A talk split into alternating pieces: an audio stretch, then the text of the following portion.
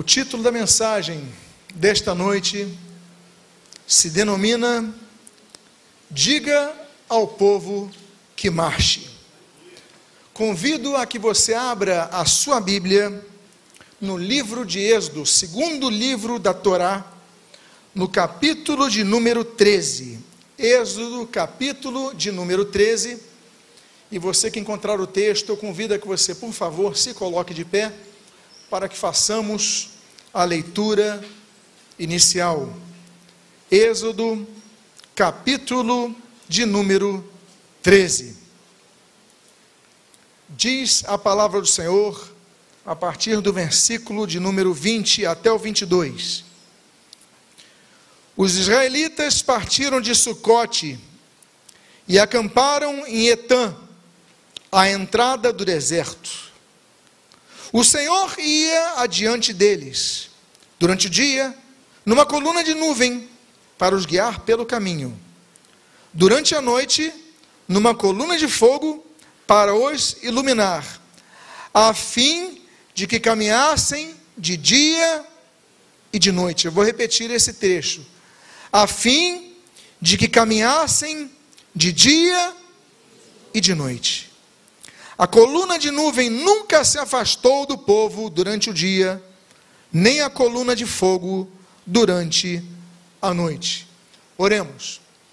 Pai amado, Deus bendito, lemos a tua santa e preciosa palavra e pedimos, Deus, fala conosco nesta noite. Senhor, no final de um ano, estamos na tua casa, estamos para te agradecer estamos para te louvar, estamos para te adorar, mas consoante as tuas santas misericórdias, estamos para te ouvir. Fala conosco nesta noite. E o que nós pedimos, nós fazemos agradecidos sob o sacrossanto nome de Jesus, a quem servimos, a quem seguimos, a quem anunciamos e a quem aguardamos em nome de Jesus, a ti oramos. Amém e amém. Podem, por favor, tomar os seus assentos. O povo de Israel já tinha saído do local de sua habitação, numa região do Egito, ao norte do Cairo, chamado Gozen. Ali era a terra dos escravos. Passaram-se as pragas, enfim, Israel é liberado pelo Faraó para que pudesse então ir para a terra que Deus lhe prometera, Canaã, e eles saem. Esse texto então diz e fala e trata, e essa noite abordaremos o assunto, que aborda a respeito dos eventos imediatamente anteriores à abertura do Mar Vermelho, aos eventos que ocorrem entre a saída de Israel da região de Gozen, daquela região do Grande Cairo, até a entrada junto ao Mar Vermelho. A presença de Deus se fazia manifesta de duas formas. De uma maneira gasosa, podemos dizer assim, pelo gás hélio que nutria abundantemente a noite, e também pela fumaça pelo vapor que havia ali durante o dia. O fato é que esse era o GPS de Israel. O fato é que esse era o Waze de Israel. Bastava seguir a coluna de fogo ou a coluna de fumaça que Israel estaria seguindo a direção de Deus. E ali diz então que eles partiram de Sucote e acamparam em Etã, já na entrada do deserto, já próximo ao deserto. Mas coisas começam a acontecer quando Israel começa a perceber que, bom, fomos libertos de Faraó, saímos do domínio dele, mas alguma coisa está errada. E ali então começamos a ver que muitas vezes Deus nos conduz para um beco sem saída. A Bíblia diz, no versículo, capítulo 14, no versículo 1 e 2, no texto que você lê em tela, o seguinte: O Senhor disse a Moisés: Diga aos filhos de Israel que voltem e se acampem diante de Pirairote, entre Migdal e o mar, diante de Baal Zephon, em frente desse lugar, junto ao mar, vocês acamparão. Deus começa a dar uma direção, eles já estão então indo para o deserto, se distanciando o máximo da possibilidade de, uma, de, um, de, uma, de um avanço egípcio, quando Deus ordena um recuo, quando a nuvem começa a recuar, quando a coluna de fumaça começa a recuar, e geograficamente você vê que eles estavam em Etã e eles começam a voltar, e o povo não entende. Por que, que nós temos que recuar? Há momentos na nossa vida que nós não entendemos que precisamos fazer recuos. Moisés, capítulo 3 de Êxodo, fez um recuo na sua vida. Ele já tinha escapado de Faraó, ele já estava na terra de Midian, ele já estava cuidando dos pastos de seu sogro Jetro, quando Deus fala, olha, através de uma sarça que ardia no deserto, Deus fala, olha, você vai e volta para Faraó, e volta para o Egito, e volta para o local onde você é procurado de morte. Há uma pena de morte estabelecida ali. Volta. Moisés não entende. Moisés ele fala, mas como é que eu vou falar? Como é que eu vou, vou, vou, vou lidar com isso? Eu tenho peso nas minha, na minha língua, eu tenho uma dificuldade em falar. Como é que eu vou fazer? Não, a, teu irmão Arão vai contigo. E ali então se estabelece um recuo. Deus muitas vezes ordena recuos. Para muitos, este ano que passou pode ter tido recuos na sua vida. O que nos importa então não é se recuamos ou se avançamos. O que nos importa é se estamos seguindo a nuvem. O que nos importa não é se avançamos ou recuamos, mas o que importa é se Deus está dando direção na nossa vida. A Bíblia fala sobre o retorno de Noemi, Ruth capítulo 1 a Belém. A Bíblia fala do retorno de Jacó a Canaã. A Bíblia fala em 1 Samuel sobre o retorno de Eucana e Ana para a sua terra, depois de irem até Siló. Deus fala de recuos. Deus fala, por exemplo, do recuo de Lucas capítulo 15, do filho pródigo. Depois de ter saído da casa de seu pai, depois de ter abandonado a casa de seu pai, falou: Eu não volto mais. Pouco tempo depois ele estava voltando porque ele comeu comida de porcos, coisa que nunca acontecera quando ele estava na casa de seu pai. Ele volta com o coração quebrantado, ele volta com o coração arrependido, e ele é recebido e acolhido pelo seu pai com um abraço, com roupas novas, com anel. Uma das mais belas histórias, lindas histórias da Bíblia, é essa de, da volta do filho pródigo. Mas o que, que isso significa? Um recuo Deus permitiu esse jovem experimentar coisas para valorizar as que tinha. Deus permitiu esse jovem experimentar a distância para valorizar o que tinha perto de si. Meus amados irmãos, recuos nem sempre são derrotas. Recuos muitas vezes são os grandes passos que nós devemos dar para obtermos vitórias. Então não pense você que esse ano que se finda foi um ano que representou derrota na sua vida. Você está aqui hoje na casa do Senhor. Você está aqui buscando a palavra de Deus. Você está aqui cultuando ao Senhor Jesus. Então você está avançando na sua vida. Mas o fato é que Israel recua por causa da ordem de Deus. Muitas vezes, Deus nos leva para becos que nos parecem ser sem saída. E o versículo 3 até o início do versículo 4 nós lemos: Então Faraó dirá a respeito dos filhos de Israel: estão desorientados na terra, presos no deserto.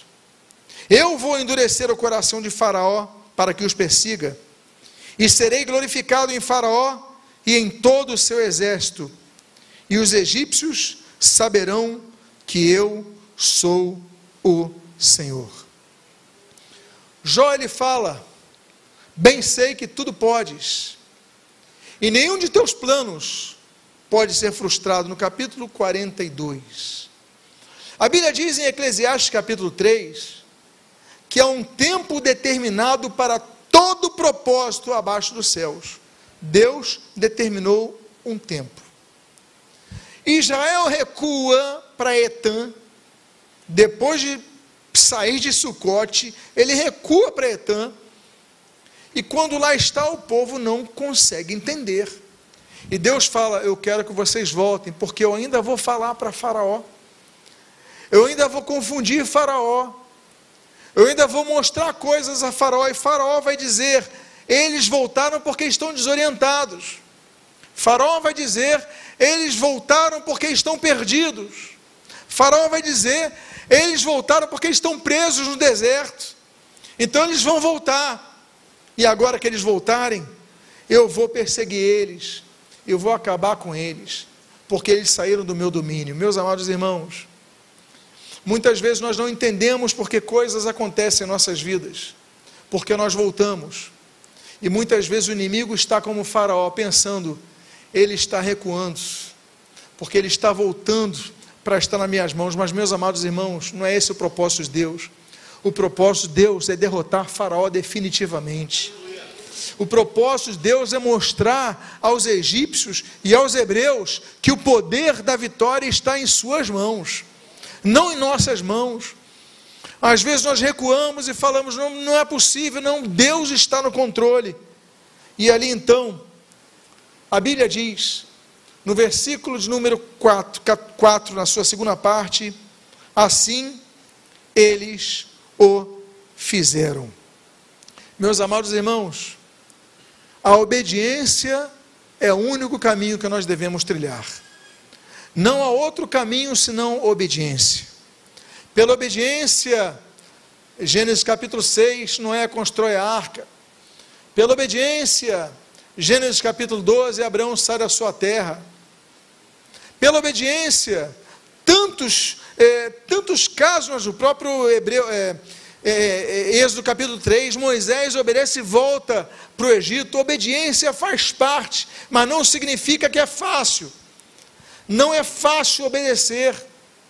Obedecer é um exercício, é uma disciplina, é um hábito que nós devemos estabelecer, obedecer a Deus.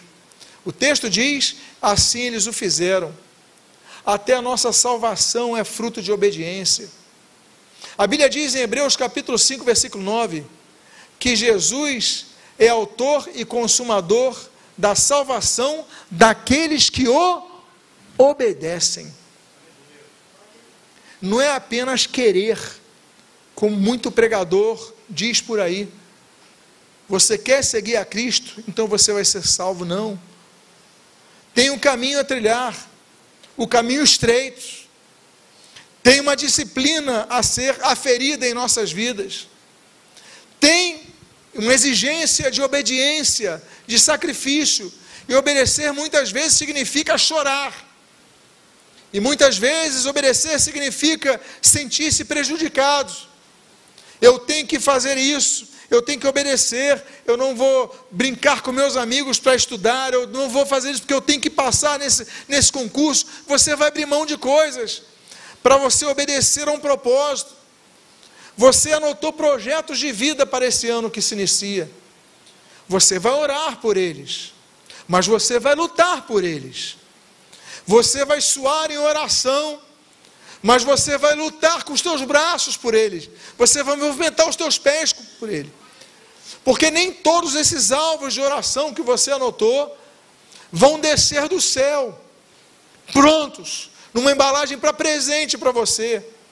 Você vai ter que se esforçar, você vai ter que sair do seu lugar e você vai ter que lutar. A Bíblia diz que o local, quando Deus então envia Faraó, e Deus manda recuarem, e dá uma direção de recuo, o povo obedece. Só que obedecer, ela tem degraus. É fácil obedecermos quando a situação está relativamente confortável. Ruim é nós obedecermos quando a situação nos parece fora de nosso controle. Deus, então, permite que nós muitas vezes recuemos para enfrentar situações difíceis. No versículo 5 ao versículo 9 desse capítulo 14, nós lemos: Quando foi anunciado ao rei do Egito que o povo fugia, ele e os seus oficiais mudaram de ideia a respeito do povo. Disseram: Que é isto que fizemos, permitindo que Israel nos deixe de servir? E Faraó aprontou o seu carro de guerra e levou consigo o seu povo. Levou também 600 carros de guerra escolhidos e todos os outros carros de guerra do Egito com capitães sobre todos eles. Porque o Senhor endureceu o coração de Faraó, rei do Egito, para que perseguisse os filhos de Israel. Porém, os filhos de Israel saíram marchando corajosamente. Os egípcios os perseguiram com todos os carros, e cavalos de Faraó e seus cavaleiros e o seu exército, e os alcançaram acampados junto ao mar, perto de Pirairote, perto de Baal Zefon. Foi fácil Israel obedecer, enquanto não ouviu a cavalaria do povo do Egito. Israel está acampado, Etã, Pirairote, junto ao Mar Vermelho. Estão obedecendo a Deus, obedecem. E qual é o resultado da obediência? O exército inimigo se aproxima. Às vezes nós pensamos, nós pensamos, eu estou obedecendo. Eu devia ter uma recompensa pela minha obediência. Eu estou obedecendo, então tudo tinha que acontecer direito, porque eu obedeço ao Senhor. Eu vou ao culto, eu me santifico, eu canto, eu oferto, eu participo das equipes ministeriais. Tudo então nesse projeto tinha que dar certo. Por que, que as coisas não dão certo, Senhor? Eu já podia estar distante de Faraó. Tu mandaste eu voltar para Pirehairote, para Etã. E agora Faraó está se aproximando. Por que, que isso deu errado? Eu só te obedeci. E essa é a pergunta que muitos fazem. Por que, que o resultado da nossa obediência foi cheirarmos os cavalos de Faraó? Foi ouvirmos o ruído das lanças dos egípcios? Porque Deus, que durante esse ano que passou eu procurei fazer as coisas certas, e o troco vieram perseguições, porque essa é o, esse é o argumento, essa é a dúvida. A Bíblia fala, em 1 Reis, capítulo 11, que Deus envia inimigos, como enviou Haddad para ir contra Salomão. A Bíblia fala no Salmo de número 27 que existe o dia da adversidade, quando nós devemos enfrentar os nossos problemas, não de longe, mas de perto. Israel agora estava de frente da adversidade. Nós temos, 1 Pedro capítulo 5, o diabo que anda ao nosso derredor procurando ocasião oportuna para nos devorar. Nós estamos cercados de inimigos. A nossa carne fraqueja. Nós somos atacados constantemente. E a pergunta é: Senhor, eu procuro fazer tudo certo. Por que, que eu passo por isso? E ali então, eles começam a reagir. A reagir, uma das reações mais difíceis que alguém possa experimentar se encontra no versículo número 10. A Bíblia diz: E, chegando Faraó, os filhos de Israel levantaram os olhos, e eis que os egípcios vinham atrás deles, e ficaram com muito medo. Então os filhos de Israel clamaram ao Senhor. Um dos piores sentimentos é o medo. Mas para muitos, o medo é a solução. Porque a Bíblia traz uma conjunção de dois fatos. Você lê, e ficaram com muito medo, e então os filhos de Israel clamaram ao Senhor, porque não tinham clamado ao Senhor ainda não tinham buscado ao Senhor. Eles obedeceram, Eles seguiram Moisés, eles viram os milagres, mas eles em si não buscaram o Senhor. Eles confiaram no Senhor, eles confiaram em Moisés, mas não clamaram. Muitas vezes nós só clamamos a Deus quando passamos por dificuldades. Muitas vezes nós só buscamos a Deus quando passamos pelo medo. Muitas vezes nós só clamamos a Deus e buscamos a Deus quando nós estamos desesperados. Faraó está nas minhas costas. Eu estou com medo, Senhor, me salva. Salva-nos, Senhor. Nós lemos o Salmo 118 há pouco tempo. Salva-nos, Senhor. Preciso ser salvo. Então, uma coisa muito importante aqui é quando o coletivo ele fragmenta-se no conjunto de indivíduos. O coletivo obediente, confiante, testemunhando os milagres, mas no individual Ali estava o povo de Israel clamando a Deus, cada um pedindo o seu socorro. Isso é o que Deus faz quando leva o povo para o deserto. Deixa de ser o CNPJ clamando para ser vários CPFs clamando. O que Deus quer, ainda que nós oremos conjuntamente, é oração individual. O que Deus quer, ainda que louvemos conjuntamente, é o louvor individual. O que Deus quer, ainda que nós conheçamos a palavra e conheçamos o que Deus faz, são as experiências individuais com Deus. Talvez você esteja na igreja há muitos anos e nunca tenha tido uma experiência individual com Deus. Talvez você só tenha feito orações na sua vida coletivas, quando a igreja ora, quando o pastor ora, mas talvez você nunca tenha orado a Deus com teu coração quebrantado.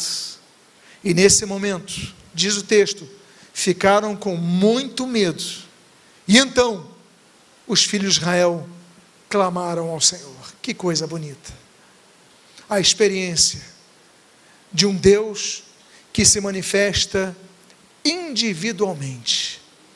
Eu tenho certeza de algumas coisas, e de algumas coisas eu tenho plena, plena convicção durante uma pregação. Uma delas é que, apesar de a pregação ter apenas um destino verbal, coletivo, Deus fala individualmente e pode estar falando uma coisa para uma vida, outra coisa para outra vida e outra coisa para outra vida.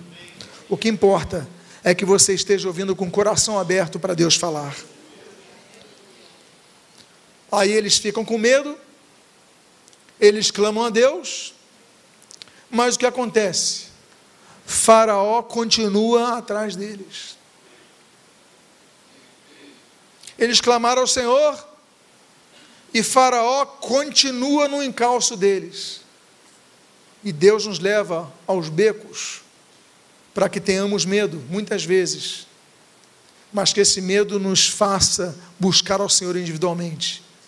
Mas o texto continua no versículo 11 e no versículo 12. A continuidade disso.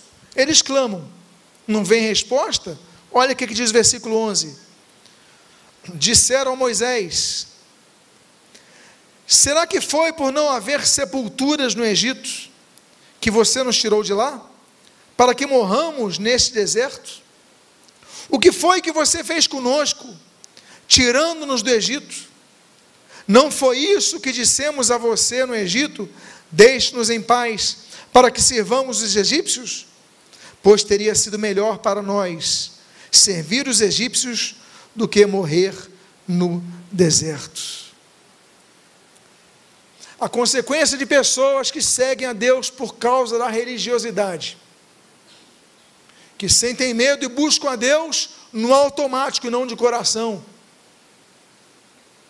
Porque foram ensinados assim. Porque seu sistema de crenças induziu a isso. Eles oram mecanicamente a Deus. Deus me livra, mas o faraó está lá. é porque pessoas, essas pessoas, elas precisam, no que eu falei agora anteriormente, uma experiência profunda com Deus. Mas muitos só oram mecanicamente. Muitos não suam a alma. Muitos não lacrimejam seus corações. E eles falam: Olha, você nos trouxe para morrer aqui. A nuvem de Deus nos apontava para sairmos pelo deserto. E ela dá uma volta e retorna para aqui, para nós morrermos. O faraó está ali. Nós não temos armas.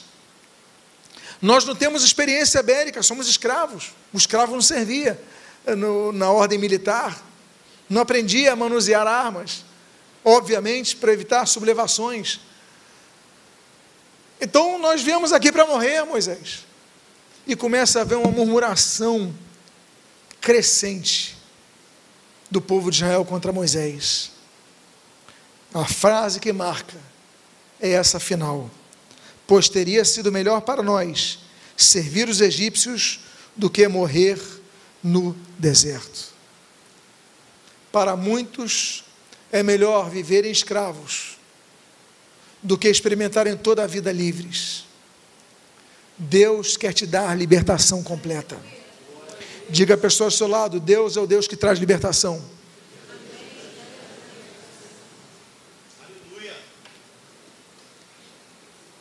O beco sem saída é um lugar para que Deus nos leva, porque foi Deus que levou Israel para ali.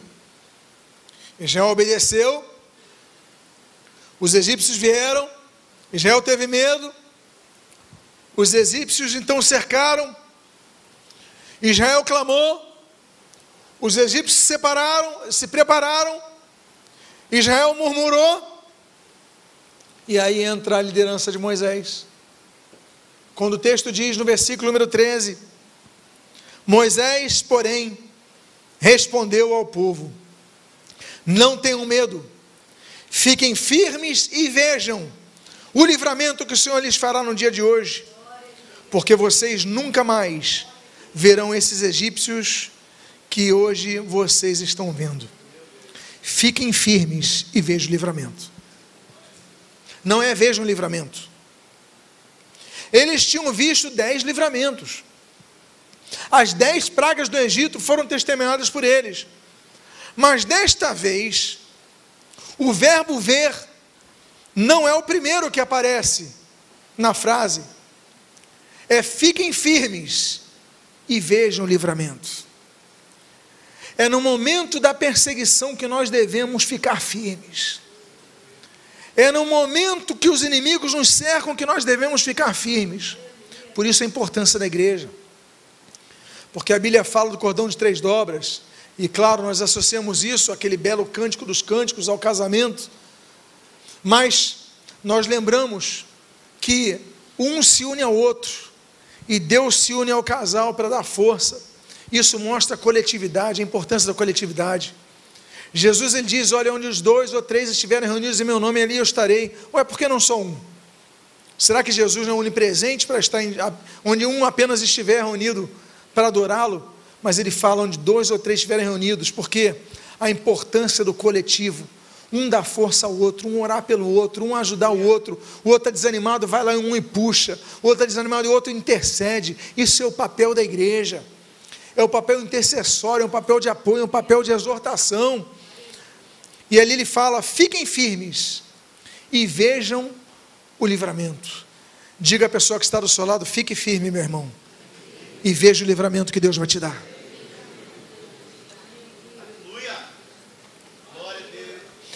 Existem cinco coisas que devem permanecer inabaláveis. A primeira delas, Salmo 51, é o nosso espírito inabalável. O salmista ele diz: Cria em mim, ó Deus, um coração puro, e renova em mim um espírito inabalável. Ele pede para renovar, porque ele não estava firme, inabalável naquele momento.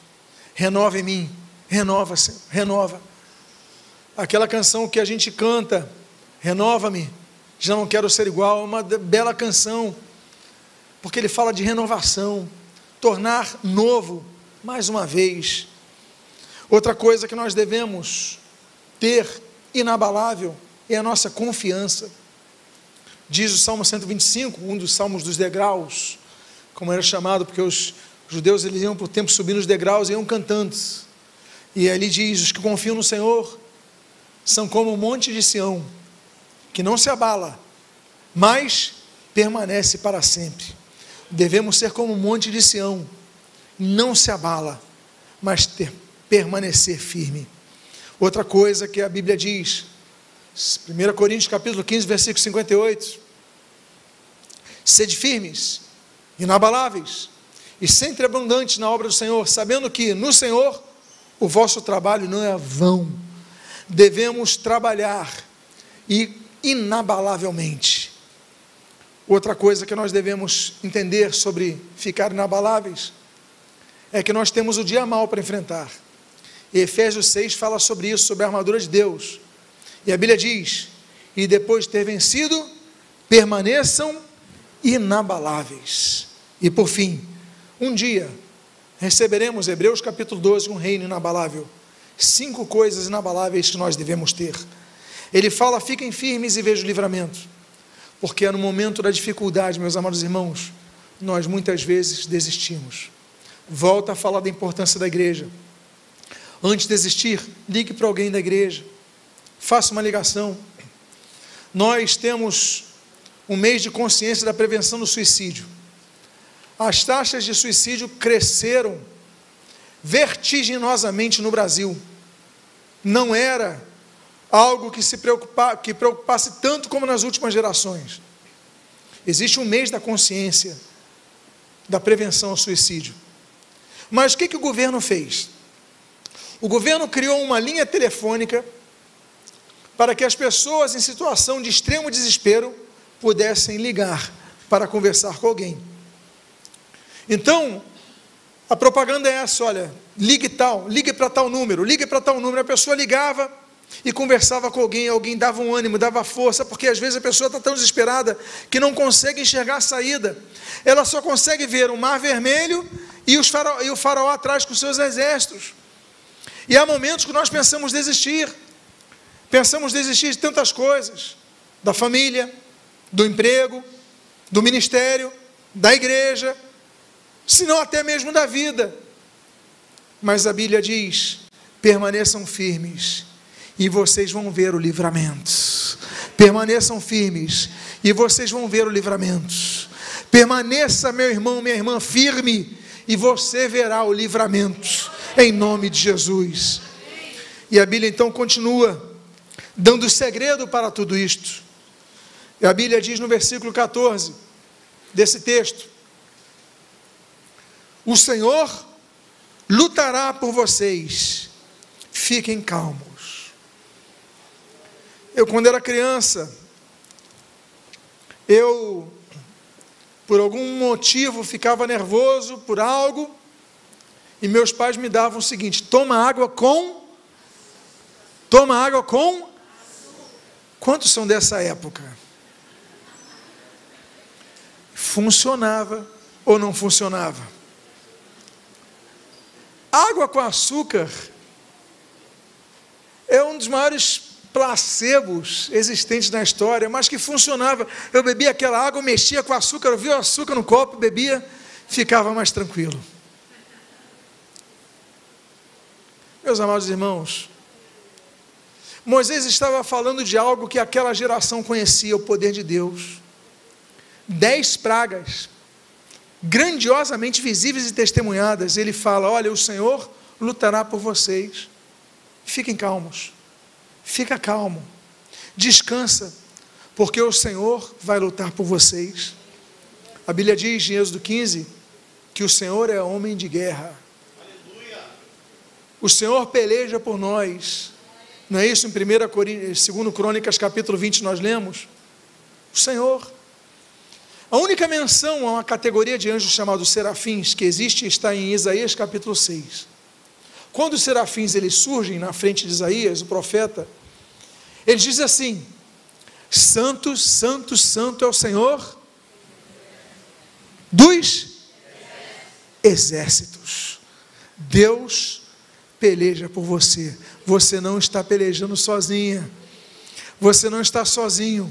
Deus está pelejando por você. Comece a glorificar a Deus nesse momento. Comece a agradecer. Você não está sozinho.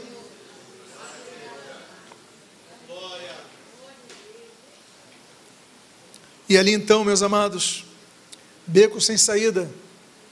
Quando Deus nos leva, porque Deus tem propósitos. Mas existe uma coisa que nós devemos aprender.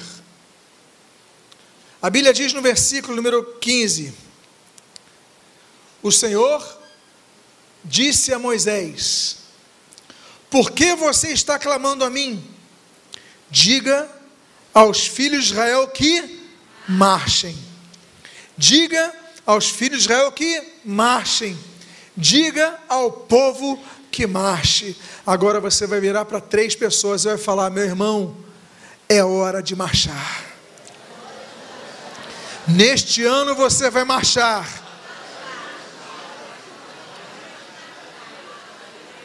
Aleluia. Glória a Deus.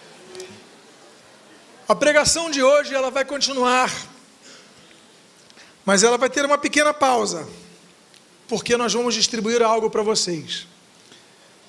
Vou pedir que os irmãos distribuam. Aqui você tem um bordão, é um símbolo.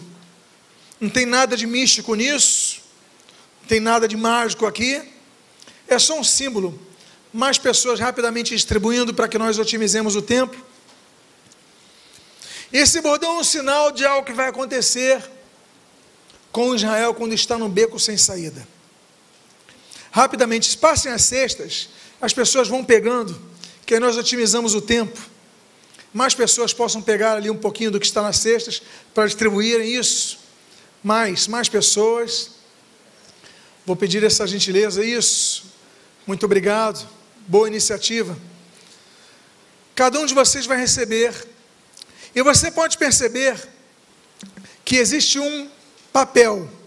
Pega esse papel. Leia o que está nesse papel. Diga ao povo que marche. Deus nos leva a becos sem saídas.